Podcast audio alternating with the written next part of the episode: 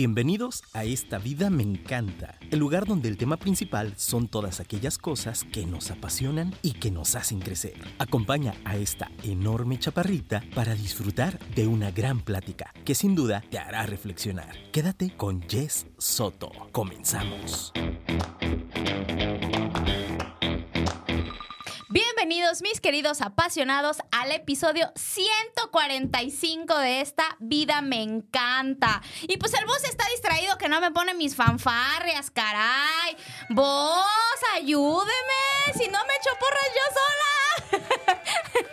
Bienvenidos mis queridos apasionados. Aquí estoy un jueves más, presente, consciente, muy contenta, muy entusiasmada. Y pues bueno, Año nuevo, cuerpo nuevo. Por eso es que hoy tenemos un tema muy interesante. Yo he abordado el tema de, de, la estética, eh, del, del, cuerpo, en fin, pero desde una perspectiva diferente. Ustedes saben que a mí el fitness me apasiona. Y justamente tengo la suerte de, de conocer a, a un médico especialista que nos va a hablar sobre justamente cuál es el alcance que podemos tener de mejoras con nuestro cuerpo para pues sentirnos un poquito mejor y qué genial pretexto que bueno que con este inicio de año aquellos que estén interesados en algún procedimiento pues hoy nos vamos a adentrar un poquito más en el tema. Te voy a platicar un poquito del invitado que tengo del día de hoy, te lo voy a presumir porque es un fregonazo. La verdad es que yo le estaba contando ayer que me lo estuve estalqueando un buen rato y estaba así como toda maravillada. Ahorita que nos dé sus redes para que también lo estalquien. Mira, te platico brevemente que él es un cirujano plástico, estético y reconstructivo certificado por el Consejo Mexicano de Cirugía Plástica y Reconstructiva. Él realiza procedimientos de busto, de contorno corporal, cara, siendo su área de mayor expertise la nariz. Es un gusto para mí tener el día de hoy al doctor Eduardo Torres Roa. Bienvenido, Doc. Hola, ¿qué tal, Jessy? Muchísimas gracias por la invitación. Todo bien, gracias a Dios. Bien. Ah, qué gusto me da conocerlo, Doc. La verdad es que, pues, su especialidad es apasionada, genera eh, muchas inquietudes a través de las personas. Creo que es una de las más populares. Y de las que a lo mejor todos alguna vez queremos tener ayuda, pero o, nos da pena o tenemos, hay muchos mitos alrededor, etcétera. Entonces me va a encantar que ahora con su expertise, pues nos venga a ayudar un poquito. Sí, claro, feliz, feliz de, de darles mi perspectiva sobre la cirugía plástica como dices, ¿no? Una de las especialidades que son más buscadas. Sí. Sin embargo, que tiene muchos que veres que tenemos que rascar para, para poder lograr eh, buenos resultados y que sean, busquemos buenas pacientes, ¿no? Pacientes ideales. Ah, me gusta eso. A ver, Doc, eh, creo que todos nos imaginamos cuando hablamos de cirugía eh, plástica, la mayoría pensamos en una liposucción, en un aumento de busto, pero ¿cuál es la misión verdadera de esa especialidad, doctor? Hablando sobre cirugía plástica en general, como dice la, o sea, el nombre de la especialidad es cirugía plástica, estética y reconstructiva, ¿no? En general, la cirugía plástica nace intentando reconstruir ya sea deformidades de nacimiento o incluso traumáticas. Entonces, a partir de ahí es donde nace como la esencia de la cirugía plástica. Actualmente, casi todos ubican la cirugía plástica por el lado estético. Y hablando sobre este lado estético, pues, eh, desde mi perspectiva, la cirugía plástica es una herramienta más que pueda ayudar a mejorar la seguridad de una paciente. Quiero ser muy enfático en este punto. No podemos dejar la seguridad de una paciente que cuelgue sobre una cirugía, ¿no? Sobre un cambio en el cuerpo, porque no va a ser, o sea, no se va a lograr esto. El, objetivo es que la paciente esté trabajando ya desde antes su, su área psicológica, eh, para poder mejorar esto y que la cirugía sea un, un, empuje más para poder lograr esto, pero no podemos depender todo de una cirugía. Qué interesante lo que estás diciendo, Doc. Esto es algo, por ejemplo, que cuando alguien llega a consulta contigo, ¿lo sugieres? O sea, que tú determinas cuando alguien te hace una petición de algún cambio o modificación, ¿es algo que se sugiere? Como tal, el, como tal, el cambio físico yo no lo sugiero.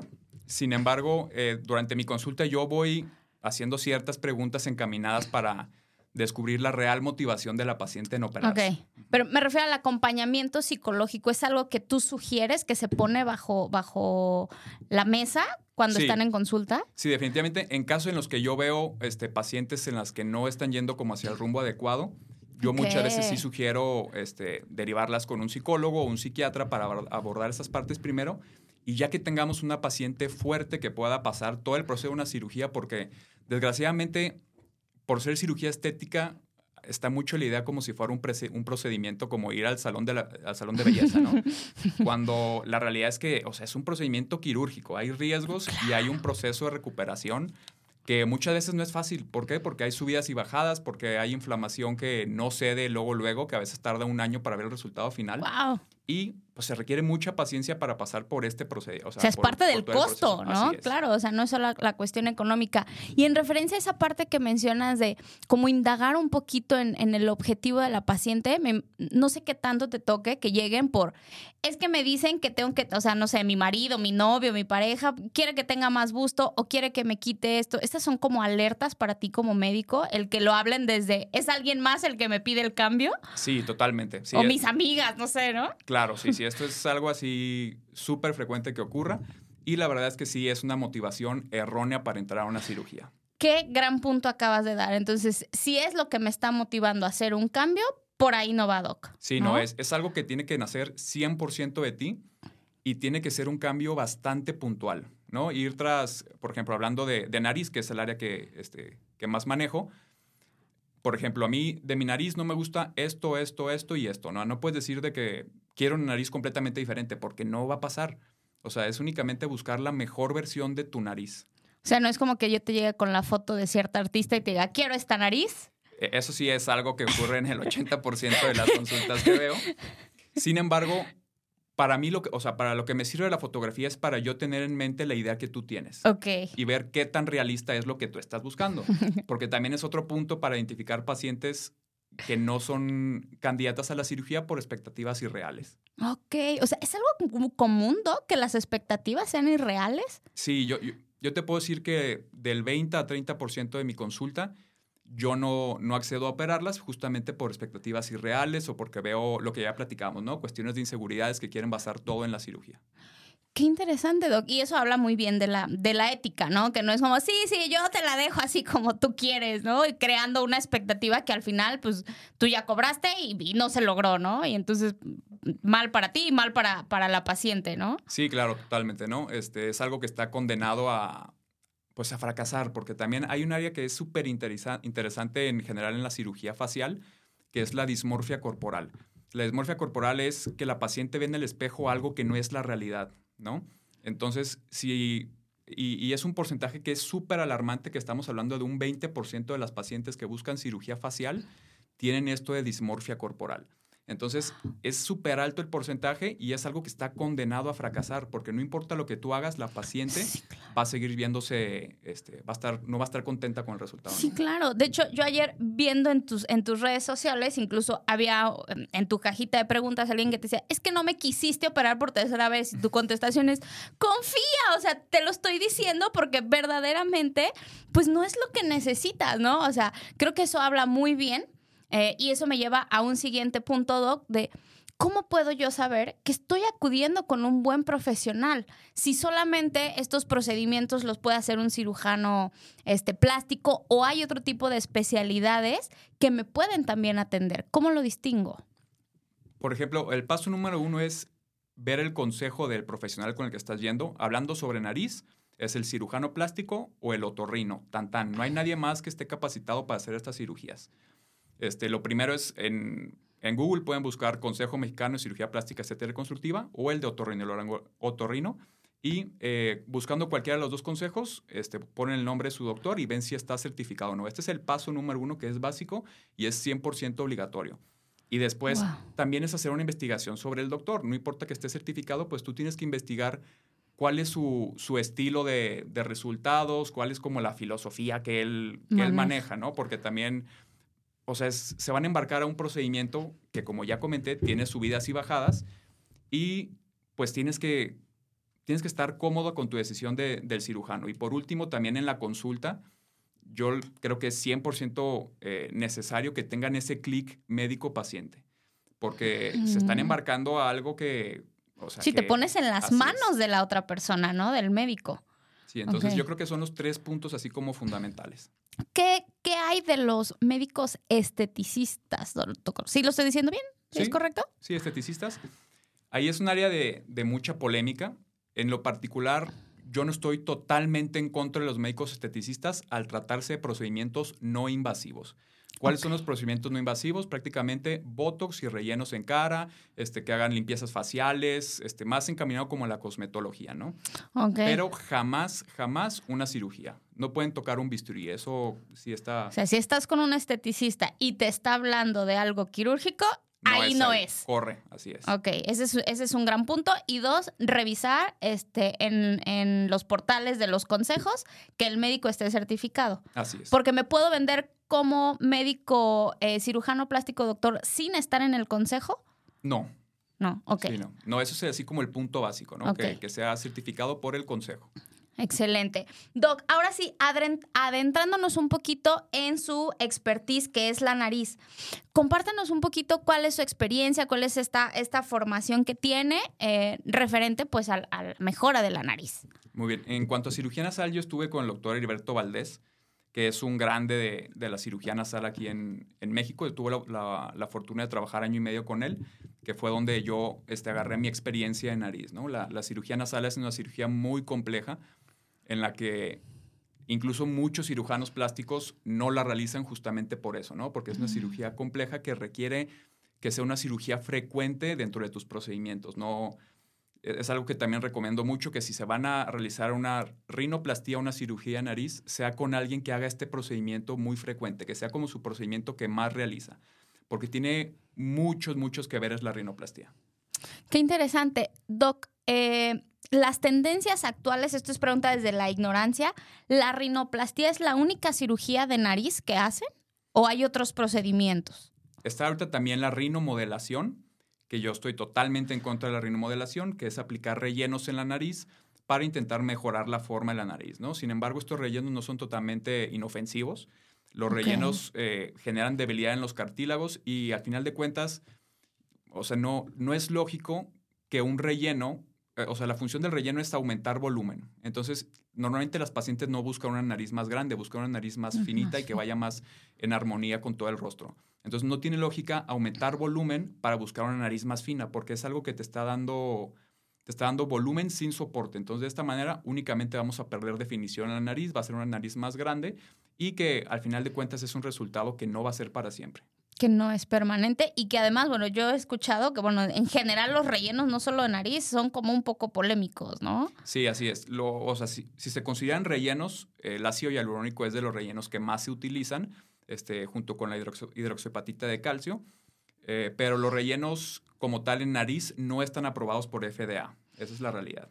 Entonces, también, si alguien te sugiere una rinomodelación, también no es lo más, lo más adecuado, es la realidad. O sea, tercer foco, ya tenemos un tercer foco, ¿no? Si te está hablando de rellenos de nariz, ahí tampoco, ¿no? Digo, eh, hay pacientes muy, muy específicas, por ejemplo, que quieren que, hay una jibita en el dorso y que está ocasionada 100% porque hay una depresión en la parte más superior de la nariz. Es decir, es lo que conocimos como una pseudojiba, ¿no? No es una jiba en realidad, es más que nada una depresión que hay en el dorso. Si es algo súper mínimo, podría ser, podría ser, pero te puedo decir que es el 3% de las pacientes que buscan este, rellenos en, en nariz.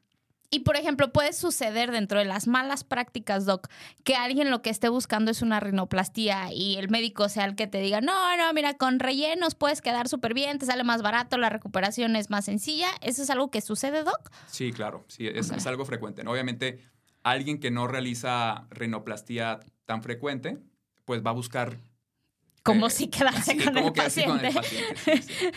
Pero fíjense, ¿qué, qué, delicadas pueden ser esas cosas, lo que decías, como ponerte en manos este, de otra persona, pues puede poner en riesgo muy fuerte tu salud, ¿no? Sí, totalmente, totalmente.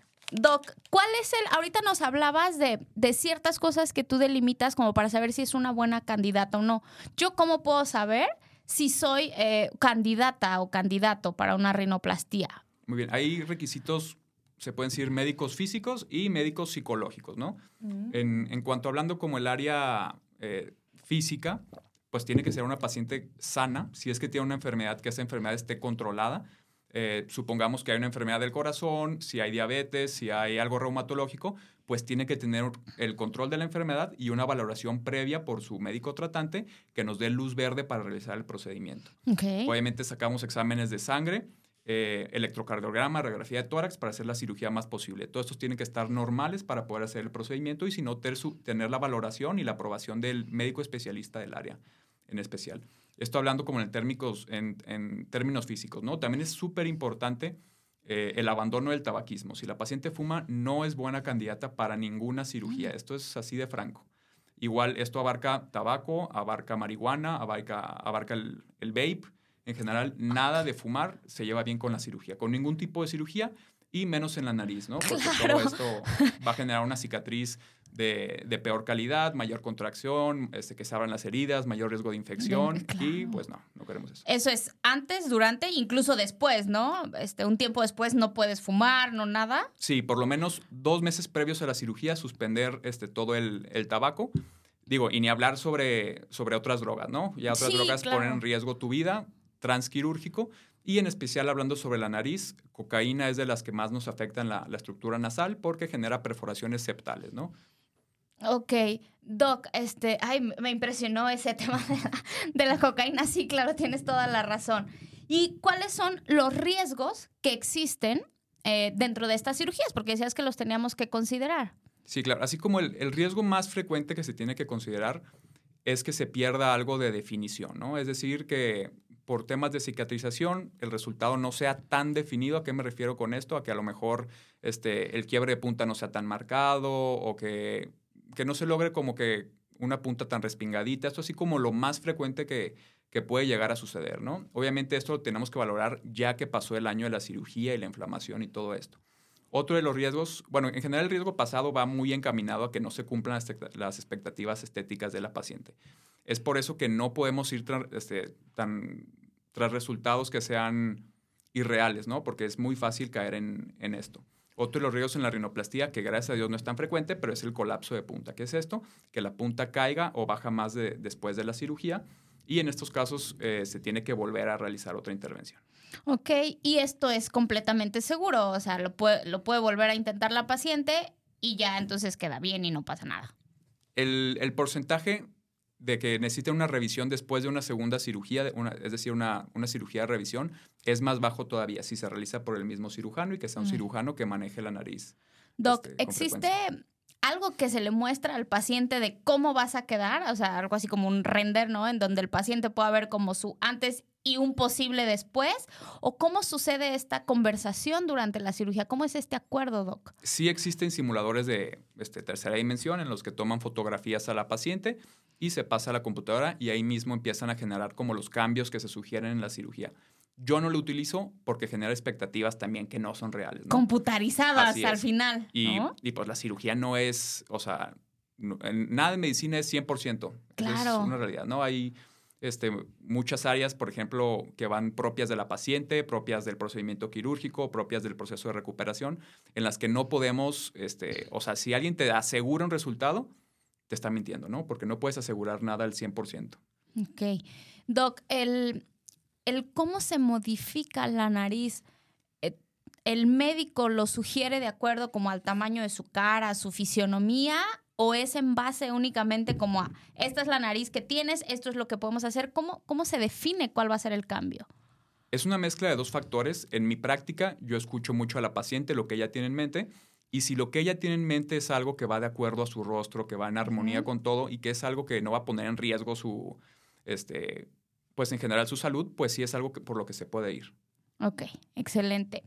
Doc, ¿desde qué edad es operable una nariz? Muy bien, hablando en mujeres, a partir de los 15 años ya tenemos el 90% ya del desarrollo que va a ser de la nariz. En los hombres esto se va hasta los 16 años para que tengamos ya más o menos ese porcentaje de desarrollo, pero a partir incluso de los en mujeres 15 y hombres de 16 años ya pueden ser candidatos para rinoplastia. Y de acuerdo a tu expertise, Doc, es, es una buena edad. ¿Tú sugieres que a lo mejor se esperen un poco más? ¿Qué, qué sucede? Hablando específicamente de nariz.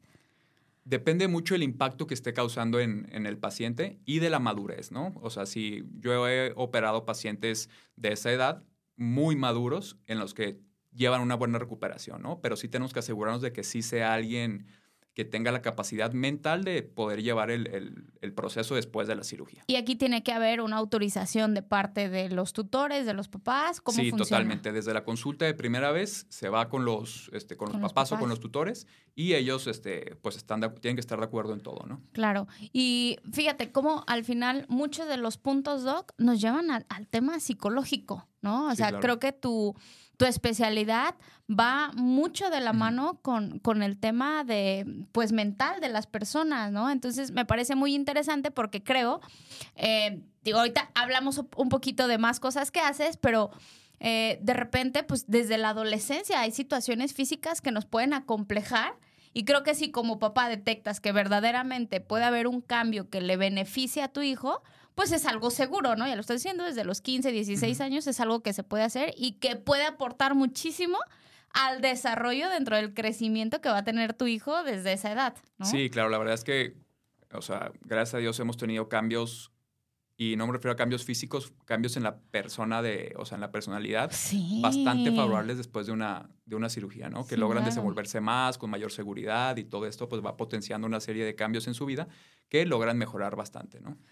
¿Qué, podrías tú recomendarle a los papás que los hijos les están pidiendo algún procedimiento estético. ¿Cómo puedo yo como papá decir, ay, es nada más moda, es porque la amiga ya se lo hizo, este, porque lo vio en internet? ¿Cómo puedo yo determinar? Porque me parece muy sensible. O sea, creo que un adulto, bueno, pues ya tomas responsabilidad de tu cuerpo y si al final quieres esa micronariz y pues es muy válido. Pero como papá me parece complejo, ¿no? Sí, sí, es todo un tema. O sea, se tiene que cumplir una serie de factores, ¿no? Que ellos estén seguros de que su hijo tiene la madurez. Porque la chavita, claro que te va a decir que ella está lista para lo que venga y todo, ¿no? Pero no, no es algo así que yo vea como 100% obligatorio, pero una pregunta que yo les hago es cómo les va en la escuela, ¿no? Mm. Porque nos refleja mucho sobre su responsabilidad y pues mucho de qué tanto van a llevar a cabo los, los cuidados después de la cirugía. Ok, entonces sí es como ubicar muy bien la personalidad de tu hijo, ¿no? Sí, así es, sí. O sea, que sea algo para que sume y no solamente como empezar a alimentar este tema como de la dismorfia corporal, etcétera, Sí, totalmente. Qué interesante. Doc, ya hablamos un poquito del otorrino, que es alguien con quien puedes trabajar en, en conjunto. Este, ahorita hablamos del tema de la psique. ¿Con qué otras ramas eh, se, se trabaja en conjunto la cirugía plástica? Pues definitivamente digo, por obviedad con anestesiología, quien es quien va a cuidarte durante la cirugía. También trabajamos mucho con medicina interna, con cardiología, en las pacientes que llegan a tener algún antecedente o en es también frecuente que en el electrocardiograma prequirúrgico salga alguna alteración este, en el ritmo cardíaco y necesitamos la valoración por el cardiólogo. Ok. Algo dentro de lo que te está Doc, es que me gustó mucho que le das un enfoque importante al tema dermatológico. ¿Podrías compartirnos un poquito de eso? Sí, claro, totalmente. ¿no? El, principio es muy sencillo una vez que entendemos. Esto me lo, así me lo explicó un maestro. Si tú te pones una sabanita muy delgadita sobre tus rodillas, pues se van a marcar las rodillas súper bien, ¿no? Si tú agarras una colcha, las clásicas calientitas de tigre, pues no se van a marcar para nada las rodillas, ¿no? Entonces pasa lo mismo en la nariz, ¿no? O sea, dependiendo qué tan cuidada esté tu piel, qué tan delgada, qué tan gruesa, va a ser qué tanto logremos de definición en las pacientes que buscan una definición más alta en la nariz, ¿no?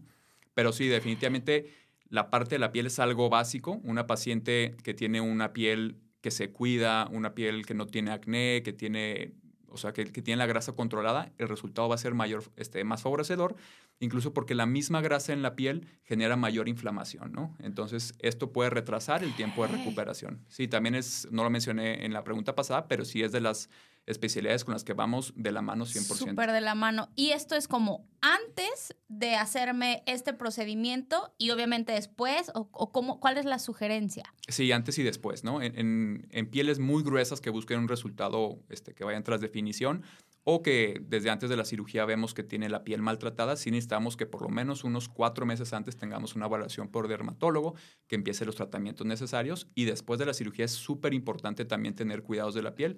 Yo recomiendo mucho, este, hay un tipo de limpieza facial que se llama este, hidrafacial, que nos ayuda mucho a limpiar este, la piel y es muy gentil con toda la estructura nasal, ¿no? Ok, y este hidrafacial es con un esteticista, con un dermatólogo, Hay dermatólogos que lo tienen, hay también este, esteticistas que lo tienen. ¿Cosmetólogos lo hacen? Cosmetólogo también lo tienen, así Ok, es. entonces es algo que también tú sugieres. ¿Quiere decir que entonces la parte del skincare, doctor, es, es muy importante? Sí, es para ti súper básica. médico? Sí, súper básica eh, antes y después de la cirugía. Ok. Y Doc, ¿qué papel juega? Digo, me, me interesa mucho ese punto de vista porque creo que cada vez estamos teniendo más cultura sobre el cuidado de la piel, pero ¿qué pasa si no quiero un procedimiento? El skincare debe ser algo que me debe de acompañar, ¿no? Sí, claro, o sea, eso ya es algo base, este, tanto por prevención de cáncer, el bloqueador, y también prevención de un envejecimiento rápido. El bloqueador es la principal arma que hay. Ok. ¿Esta rutina es con derma o es algo en donde tú también nos puedes ayudar, Doc? Eh, Con derma, la verdad es que el especialista en esto es el dermatólogo. Es el dermatólogo, ok. Y entonces es algo básico acompañar mis procedimientos también con una buena rutina. ¿no? Sí, o sea, es. este, este trabajo complementario me parece que también habla mucho del profesionalismo de los médicos, ¿no? En que entonces, no, yo te hago, yo te hago tu limpieza, yo te hago tu cirugía y yo te hago todo, ¿no? Sí, no, marcar los límites en los que tú eres el especialista y en cuáles no eres el especialista, porque al final de cuentas, la medicina especializada solo va a beneficiar al, al paciente, ¿no? Me encanta. Doc, eh, además, por ejemplo, de estas rutinas y de no fumar, ¿hay eh, otras condiciones que debo tener previos a mi cirugía o posterior? Por ejemplo, ¿cuánto dura la recuperación? Este, ¿Tengo que estar de vacaciones? ¿Cómo funciona? Hablando sobre las etapas de recuperación de una rinoplastía en específico, después de la cirugía eh, pasamos por tres etapas, un- una etapa temprana, una intermedia y una tardía. En la etapa temprana son los primeros 3, 4 días. Yo recomiendo que estén en casa. No tienen que estar encamados ni nada, pero que sí estén en reposo relativo en casa. Se pueden levantar, comer en la mesa sin ningún problema, pero sí que estén en casa. A partir del cuarto, quinto día, ya recomiendo que se reincorporen a sus actividades siempre y cuando sean actividades de oficina. Que no hagan esfuer- esfuerzos físicos, que no estén en lugares de calor, que no les dé el sol, que no se agachen, porque todo esto va a producir que se inflame más la, la- la nariz. Todos estos cuidados los vamos a llevar hasta cumplir un mes y medio de la cirugía y al mes y medio podemos reiniciar ejercicio hablando sobre ejercicio cardiovascular leve, es decir, pura caminata y unos 20, 30 minutos al, al día cuando mucho, para que a los dos meses empecemos a aumentar la intensidad del ejercicio y a los dos meses y medio pueden ya reincorporarse al 100% a sus actividades físicas. Ok. Eh, Doc, eh, en cuanto al, al previo a la cirugía, ¿qué otra consideración podría llegar a tener? O sea, ¿hay que hacer alguna interrupción de actividad física? Esa parte no es así. No, siempre la actividad física antes de la cirugía nos va a ayudar siempre Ah, a... ok, es al contrario Así la es. indicación. Ajá. ¿La rinoplastía es una cirugía ambulatoria, doctor? Sí, es una cirugía ambulatoria. En, en lo personal, yo creo que el mejor tipo de anestesia para esta cirugía es la anestesia general, eh, a diferencia de, la, de la sedación, ¿no? En la sedación únicamente, pues el paciente está dormidito, pero está un poco más despierto, ¿no? Más consciente. Hay anestesia local y sedación, yo la hago con anestesia general. Estamos trabajando con la vía aérea y no hay mejor cosa que tener la vía aérea protegida con un tubito, ¿no? Hay un tubito que va por la boca, está protegiendo la vía aérea y de esta manera podemos hacer una, una cirugía más segura, ¿no? Ok, ¿hay quien no lo hace así, doctor? ¿Quien no lo hace con, con anestesia general? Sí, hay quien lo hace con anestesia local y sedación y, ojo, no, no, no digo que esté mal hecho, ¿no? No digo que esté mal hecho, pero en mis manos no creo que sea la, la mejor opción, ¿no? Desde mi perspectiva, yo prefiero este, al 100% la seguridad, poder hacer una cirugía este, lo más controlada Y posible. hasta lo más cómodo para el Sí, paciente, para ¿no? los dos es lo más sí, cómodo, claro. sí. Si te dejan trabajar a gusto y el paciente no la, no la pasa mal. Así es. Doc, hace un momentito comentabas que dura hasta un año para verse los resultados. Entonces, un resultado no es inmediato. ¿Cómo, cómo me veo yo después de una cirugía? Sí, es, o sea, ahora sí que aplica el término pacientes, ¿no? De paciencia. Híjoles, Porque- y a veces es lo que menos Sí, tenemos, sí, ¿no? Obviamente después de la cirugía, inmediatamente te puedes dar cuenta que hay un cambio que es evidente, ¿no? Desde las dos semanas que retiramos férulas, ya podemos ver un cambio que es obvio. Sin embargo, este cambio va a estar eh, obscurecido por toda la inflamación que tenemos. A los dos meses de la cirugía podemos decir que tenemos un 60-70% ya la de, la- de lo que va a desinflamar y en el resto de meses va a venir ese 30%, 30-40% restante que nos va a dar el resultado final como hasta el año de la cirugía y en rinoplastías secundarias, que es ya cuando tienen cirugía previa, eh, incluso hasta el año y medio de la cirugía. Ok, Doc, eso, eso está muy interesante porque hablando de esto de las expectativas que tú decías, el ser claro, ¿no? Desde un inicio con un paciente de va a haber una mejoría, pero tu resultado final toma este, este lapso de tiempo y la paciencia es clave. ¿Y qué pasa una vez después de este año, año y medio? Mis resultados son definitivos, pueden cambiar por alguna situación, por el propio envejecimiento, por mis actividades. ¿Cómo funciona, Doc? El cambio como tal ya no es un cambio tan radical. Sin embargo, justo como comentaste, pues todos seguimos envejeciendo, ¿no? Y con el envejecimiento, pues este, es propio que cambie también la nariz en esto. Mientras van pasando los años, la piel se va haciendo más delgadita y las estructuras pierden algo de, de, fortaleza, ¿no? Entonces, estos cambios también aplican a la nariz. No con esto quiero decir que la nariz se te va a caer después de que, de que ya pasen los años, pero sí va a haber cambios. Es inevitable, pero va a haber cambios con o sin la cirugía. Ok. Doc, ¿el hecho de tener cirugías de nariz me hace más propensa a tener ciertos padecimientos futuros? Por ejemplo, quizás yo dejé de fumar para protegerme de la cirugía, pero después fumo. ¿Eso me pone en un mayor riesgo de ciertos padecimientos o complicaciones? Una vez que ya pasamos el periodo de recuperación, eh, no. Es lo mismo, que cualquier, otro, que cualquier otro paciente. Doc, aproximadamente, ¿cuánto es la inversión que alguien eh, necesita hacer para ponerse bonita su nariz? Más bonita. Mira, hablando así, es también un tema que... muy grosso. Sí, digo, eh, te puedes encontrar en el mercado quien realiza rinoplastía desde 20 mil pesos. Ok. La verdad es que no es algo que sea concordante. Bandera roja, ok. Porque pues si te realizan con, o sea, por 20 mil pesos, te la tienen que hacer en consultorio. Y te la tienen que hacer lo más probable sin anestesiólogo. Entonces, precios muy baratos, súper bandera roja también. Me encanta que lo menciones, claro. Te puedo decir que un rango que a mí se me hace lógico va desde los 50 mil pesos y te puedes encontrar quien la cobra hasta arriba de los 150 mil pesos. Y este rango ya de precios, por ejemplo, de uno de 50 a uno de 150 mil, tiene ya no que ver con que haya o no anestesiólogo, sino con el expertise y la popularidad del médico, Doc. Sí, más que nada es por, así es, por el renombre del, cirujano plástico o del otorrino. Ok, entonces quiere decir que ya dentro de estos rangos puedo confiar y obviamente avalando todos los puntos que ya nos mencionaste. Sí, así es.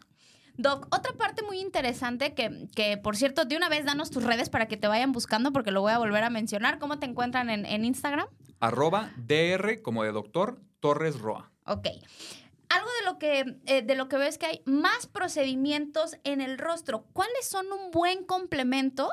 O cómo tú puedes distinguir, yo como paciente o tú como médico, que a lo mejor el tema no es tanto la nariz, quizás es la papada, este, los pómulos, no lo sé. ¿Cómo funciona esa parte para saber que no, con tu nariz este, corregidita vas a quedar súper bien? ¿Cómo lo podemos complementar? ¿Cómo lo puedo saber? Muy bien, la nariz es parte de un perfil, ¿no? Es, Entonces, el perfil está compuesto desde la frente, la nariz, labios, mentón y también eh, pómulos, ¿no? Entonces, siempre hay que voltear a ver mentón cuando estamos hablando de nariz, ¿no? Porque un mentón que está más atrás de lo ideal va a hacer que una nariz sea, se vea más prominente de lo que en realidad es. Entonces hay que voltear a ver mentón y también cuello. Es también de las preguntas que, que, yo mm. realizo en mi cirugía, ¿cuáles son tus expectativas? Si alguien me dice, pues me voy a parar la nariz porque quiero que el rostro se me vea más estilizado, pues no. O sea, si te operas la nariz, lo que va a cambiar es la nariz. Si buscas un rostro más estilizado, pues tenemos que voltear a ver el cuello, tenemos que voltear a ver el mentón, tenemos que voltear a ver pómulos. Y a veces dentro de tu consultado puede ser que yo llegue con la expectativa de, no sé, eso, ¿no? Quiero un rostro más afilado, entonces me quiero operar la nariz y que tu sugerencia sea como, ah, mejor a lo mejor lo que necesitas es, no sé, una lipo de papada, porque tu nariz estéticamente, bla, bla, cumple con las funciones. ¿Eso puede llegar a suceder dentro de la consulta? Sí puede llegar a suceder. Normalmente cuando ya buscan algo en nariz, eh, con el fin de estilizar toda la cara. Sí hay algo que hacer en la nariz, pero también la realidad es que también han llegado pacientes conmigo que tienen una nariz muy bonita o que tienen cirugía previa y que el resultado es muy bonito y pues no son candidatas porque también es algo que tenemos que poner en, la balanza riesgo-beneficio. Es algo súper importante antes de hablar de una cirugía, riesgo-beneficio. Ok, se tiene que ser más grande el beneficio que el riesgo siempre. Doc, en cuanto a estos otros procedimientos, eh, ¿son una sugerencia médica? ¿Son algo que la paciente solicita? ¿O cómo se puede complementar eso de, bueno, te va a operar la nariz, pero también este, la papada, el mentón, etcétera? ¿Cómo funciona? Yo así como de base me espero a que la paciente me dé o sea, entrada para yo sugerir esas cosas. Yo no vengo a generar más inseguridades, ¿no? nariz. Ah, sí, pero necesitas tal y tal y tal y tal. Si me lo preguntan, cuáles son sus sugerencias, si hay algo más, ahí con mucho gusto les puedo dar, este, o a menos de que sea algo que sí sea súper franco, que yo vea que el mentón está muy atrás y que va a hacer que mi resultado se vea eh, no, no en armonía con el resto del, rostro, ahí sí lo voy a hacer notar. Pero de entrada, yo me espero a que me den entrada para que yo pueda Creo que ya hablé yo ahorita, ya le pregunté sobre qué alertas tomar, pero creo que otro punto bien interesante que nos estás dando son buenas preguntas al médico. Y una de esas sería como, ¿cuál sería este, tu sugerencia médica de cosas que podemos mejorar? ¿Podría ser una buena pregunta? Sí, claro, sí, sí. Ok, ¿alguna otra que podamos hacerle al médico como para seguir asegurándonos que lo que estoy haciendo sea lo correcto, Doc? Eh, pues en general yo creo que eh, es preguntar sobre hacer el clic entre lo que tú quieres que él lo esté como captando bien, ¿no? Asegurándote bien de esto. Yo creo que Dice, no, no, no, yo sé lo que hago y, como que no te quiere escuchar, también es otra bandera, ¿no? Porque también es algo que pasa mucho con el ego de los médicos, doctor. ¿No? Es que yo tengo tantos años de experiencia y yo sé. ¿No? Sí, sí, de los médicos y en especial de los cirujanos. Esa es la realidad, ¿no? Que están todavía, estamos un poquito más inflados es todavía. Muy, es un tema muy artístico, ¿no? Y, a, veces al ser arte, pues quieren ellos dar su perspectiva. No, no vaya a hacerse así, ¿eh? No, no, no. Pero sí, eso también es una bandera, ¿no? Que el doc te diga, este, yo sé lo que hago, ¿no? Déjamelo en mis manos. Eh. Sí, y y que sea alguien que se tome el tiempo de explicarte, que tú estés 100% segura de que te, que te quedó claro cuál es el plan de la cirugía. Ok. Eso es súper, súper básico. Me encanta, me encantan las cosas que estás diciendo. Y además, si hay alguna duda que ahorita a mí no se me ocurrió preguntar, ahí están las redes del doctor. La verdad es que es muy dinámico su perfil. Entonces, estoy segura que si le mandan alguna otra duda que ahorita está surgiendo, la van a poder este, resolver. Mis queridos apasionados, váyanse a ver el espejo, vayan a ver ese perfil para ver si necesitamos o no hacer cita con el doctor. Y mientras, vamos a ir a una breve pausa. ¿Qué? ¿Cómo que ya son comerciales? Bueno, no te preocupes que en unos instantes regresamos a la hora apasionada. Ya regresamos, mis queridos apasionados. Hoy el tema verdaderamente está apasionado. Me ha resultado muy interesante explorar todo este mundo de la cirugía plástica. Doc, ya hablamos mucho de nariz, ¿Qué pasa? ¿O cómo, cómo, cuál es el proceder médico si lo que yo quiero es temas de rostro, quiero una lipo, este, a lo mejor quiero un aumento de senos, de, glúteos, etcétera? Esto se puede abarcar todo en, digo, si ya me estás sedando, ya me estás poniendo una anestesia general, ¿puedo como aprovechar el, el combo cuates, doc? ¿O, ¿O, cómo sucede esto? Porque veo que haces más procedimientos. Sí, hay procedimientos que se llevan bien y procedimientos que no se llevan bien. Ok hago hincapié, esto es de mi perspectiva, de, o sea, de mi práctica profesional, ¿no? Por ejemplo, hablando sobre liposucción y contorno corporal, eh, abdominoplastía, liposucción, aumento de glúteos, son procedimientos que generan mucha inflamación en general en todo el cuerpo, o sea, en general incluyendo la cara. Entonces, si aparte de la nariz le aumentamos la inflamación que se da por el contorno, pues le ponemos una traba más a la nariz para que la evolución sea como, como buscamos que sea. Entonces hay procedimientos que sí se llevan y procedimientos que no. Por ejemplo, los procedimientos de cara se llevan bien con procedimientos de busto, pero no se llevan bien con procedimientos de contorno corporal. Contorno corporal se lleva bien con procedimientos de busto también sin ningún problema. Y también otro punto muy importante es las horas en quirófano. Es súper importante que cualquier procedimiento que se realice esté abajo de las cinco horas de quirófano otro punto importante. Entonces, si un médico te dice, sí, te hago esto y esto y esto, y siete, ocho horas sales y vas a quedar como nueva, otra bandera roja. Así es, algo que aumenta los riesgos este, después de la cirugía y puede aumentar los riesgos eh, fatales en la cirugía plástica. Los procedimientos que sean de larga duración. Aumenta el riesgo de trombosis venosa profunda y esta trombosis venosa profunda puede culminar en una trombosis, una tromboembolia pulmonar. Ok.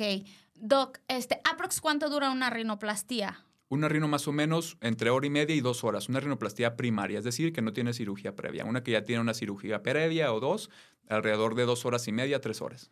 Puede haber una tercera cirugía de nariz. Entonces, ¿hay, hay algún límite en, en cantidad de cirugías? Como tal límite por el número de cirugías, no, pero sí por condiciones que veamos de la piel, ¿no?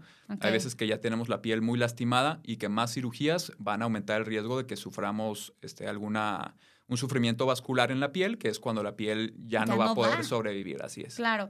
¿Y esto puede suceder desde que quiero una secundaria o ya eso se presenta más en, en- en una tercera?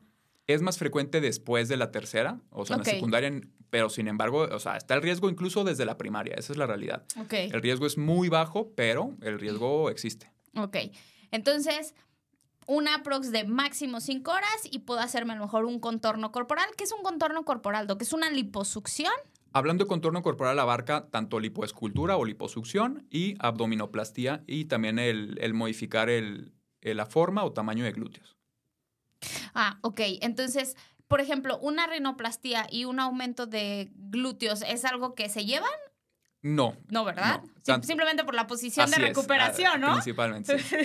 ok, entonces algo como de busto y nariz es, o, o varias cirugías en mi rostro es algo que sí se puede combinar. Así es, sí. Varias cirugías en rostro o, como dijiste, ¿no? Rostro y busto también se llevan bien.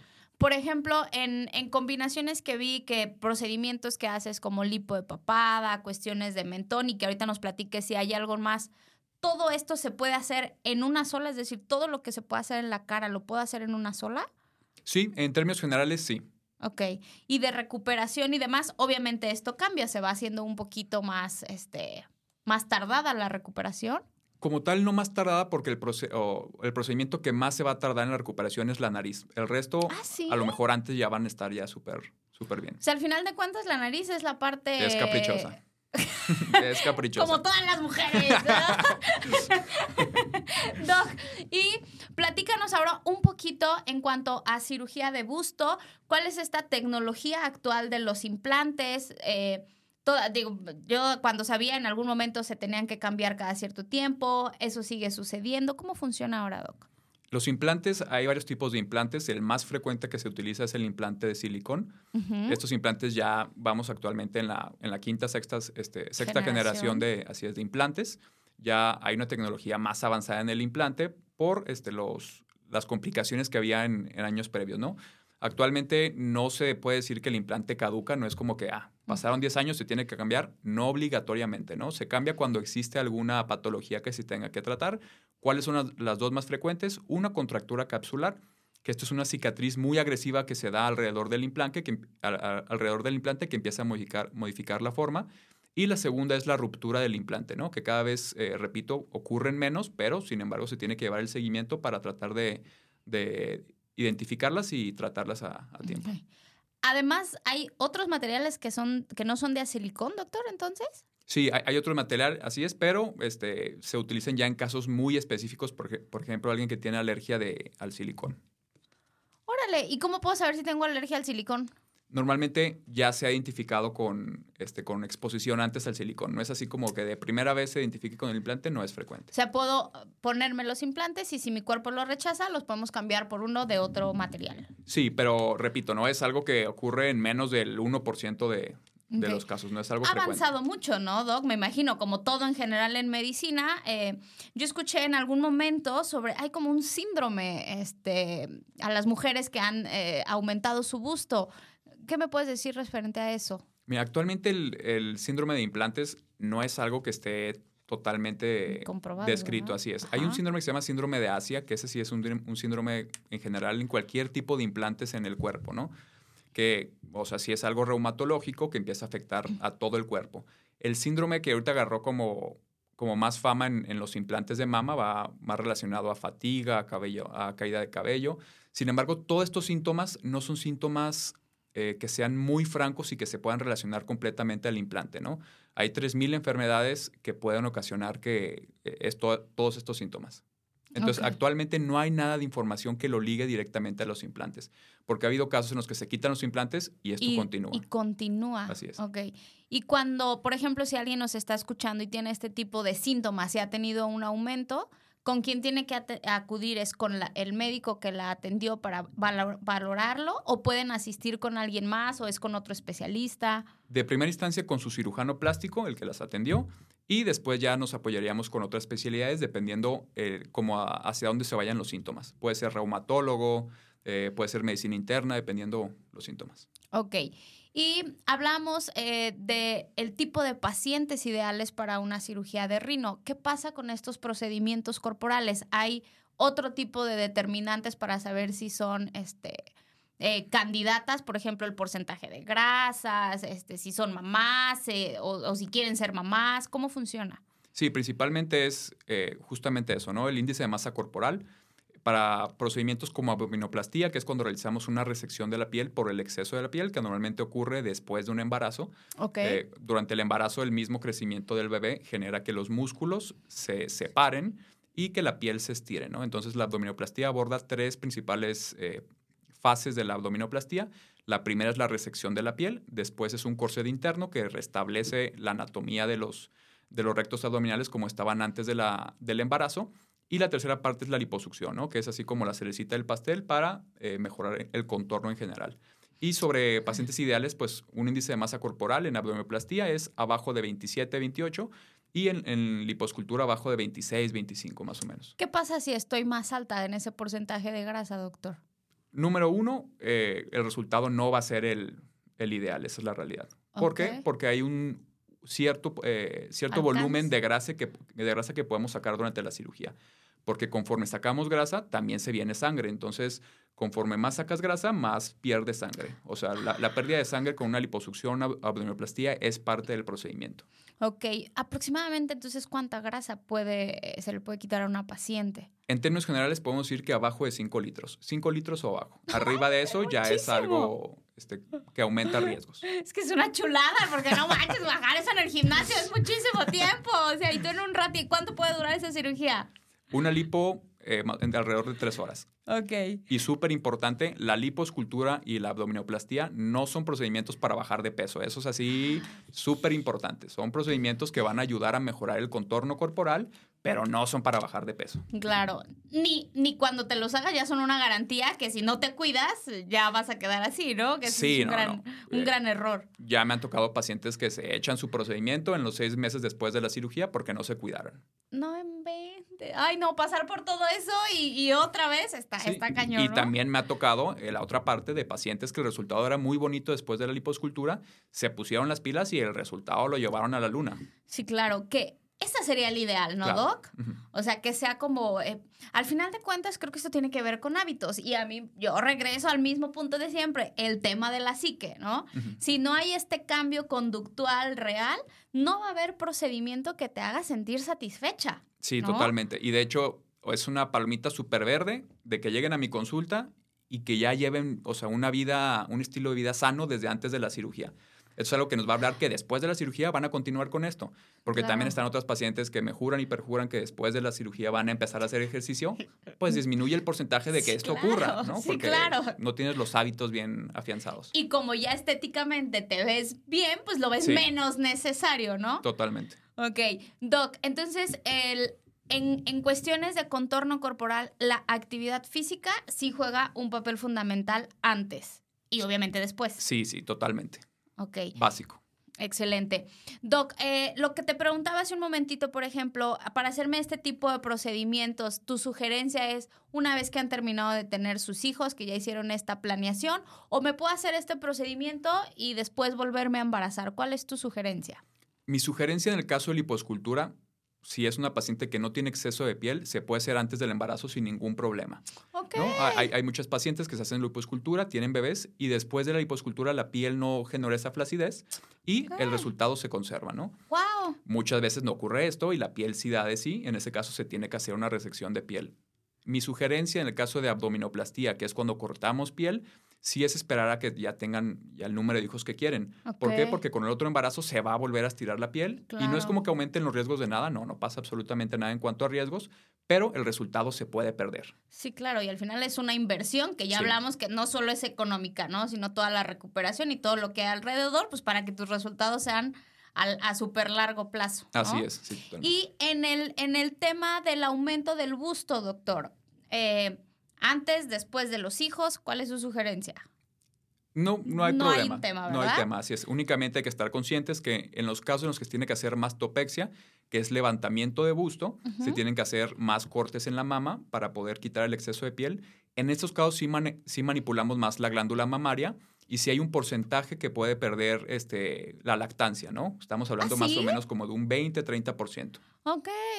Y eso no lo podemos determinar hasta posquirúrgico. Así es, hasta posquirúrgico. Con el implante no pasa esto. Cuando es un aumento de busto, eh, voy a decir la palabra sencillo, no porque sea algo sencillo de realizar, sino porque no, no requiere maniobras extra. Cuando es así, no, no hay este riesgo de que se afecte la lactancia. Doc, a ver, entonces, en cuanto a la estética del busto, una cosa es el aumento, otra cosa es la mastopexia. Ok. Y esto es como para personas que están cómodas con el tamaño, pero solamente quieren mejorar cómo se ve el escote, ¿lo estoy entendiendo así? ¿O cuál es el objetivo? Para definir que hay una, una ptosis mamaria, una caída de la mama, este, nos, nos fijamos en dos puntos. El primer punto es el surco inframamario, el punto donde nace el, el busto de la parte de abajo, y el, a qué nivel está el pezón. Cuando el, pezón está al nivel o abajo de este surco, pues ya tenemos algo de tosis mamaria, que es cuando se requiere el levantamiento de busto. Qué interesante. Doc, me parece que, eh, por lo menos a mí en lo personal, me has abierto muchísimo el campo de, de cómo ha avanzado la tecnología, de todas las opciones que podemos tener este, y sobre todo me gusta mucho que enfatizas en el tema tanto de la psicología, tanto de la alimentación, tanto del ejercicio, de los buenos hábitos como no vicios a, drogas, fumar, etcétera, lo que sea. Entonces, creo que esto eh, nos da una certeza de que es un procedimiento pues que me va a hacer bien, ¿no? No solamente físicamente, sino que va a aportar a que toda mi salud integral pues mejore y me parece un punto magnífico y ahí es donde yo creo que la cirugía plástica verdaderamente puede ayudarnos, no viéndolo como una transformación única o que va a resolver todos mis problemas de cómo me siento, cómo me veo, ¿no? Sí, así es. Me encanta. Doc, ahora cuéntame un poquito si alguien de aquí le va a llamar la atención, atenderse contigo, dónde te podemos encontrar, dónde consultas. Lo más fácil es en que me busquen a través de redes sociales. Ahí tengo todos los contactos para, que me puedan encontrar. Yo consulto en el Santa María Chapalita, en el hospital. Hay una torre médica y ahí hay consultorios. Ahí está mi consultorio. Ok, entonces los números de contacto están en tus redes. En redes sociales. ¿Nos repites cómo apareces en, en redes? Arroba DR Torres Roa. Torres Roa. Y si llamo al hospital directamente, ¿puedo hacer una cita también para contigo? Sí, así es. En la unidad médica Santa María Chapalita, ahí. Excelente. Doc, ha sido un placer que nos ilustres el día de hoy. Definitivamente hay mil y un temas que podríamos tocar. Este es tu espacio. Ojalá que sea la primera de muchas. Y pues mis queridos apasionados y apasionadas, si hay alguien que este año eh, quiera ahí darse una buena ayudadita, pues ya tienen aquí el contacto del doctor. Ya escucharon su nivel de profesionalismo, ya escucharon sobre su expertise. Y bueno, además, si lo siguen en redes, van a poder seguir aprendiendo y sobre todo ver los resultados del magnífico trabajo que hace el doctor. Ha sido un gusto, Doc. Un gusto, muchísimas gracias por invitarme. Sí. Doc, muchas gracias. Y pues yo, mis queridos apasionados, los escucho el próximo jueves en punto de las 8 de la noche. Muchas gracias. Bye bye. Se los dije, sin duda esta fue una hora llena de pasión en todo lo que compartimos. Nos escuchamos el próximo jueves en punto de las 8 de la noche para seguir creciendo apasionadamente.